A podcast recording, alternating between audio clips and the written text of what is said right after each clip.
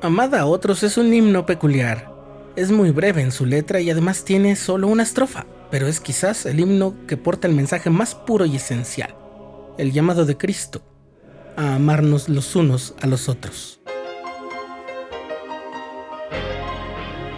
Estás escuchando el programa diario, presentado por el canal de los santos de la Iglesia de Jesucristo de los Santos de los Últimos Días.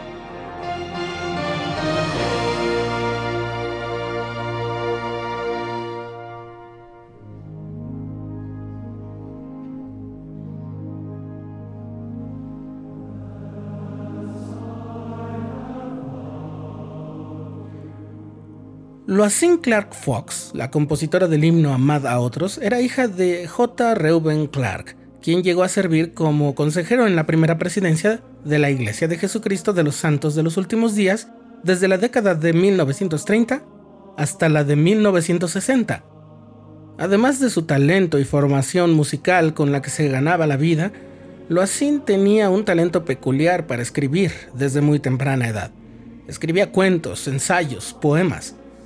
En cierta ocasión su padre, el presidente Clark, la hizo ir a su oficina para hablar sobre ese talento literario.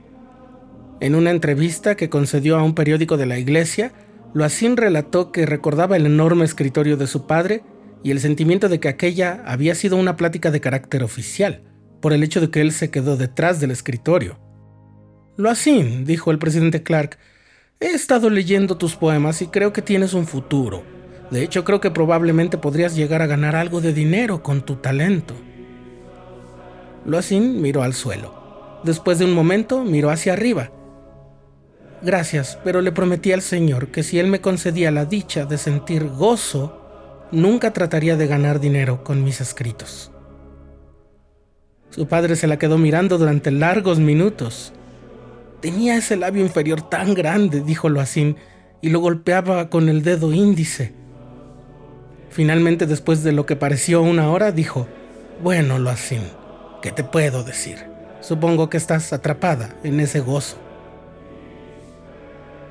Años más tarde, cuando Loacín tenía ya unos 40 años, llegó el himno que hoy nos ocupa.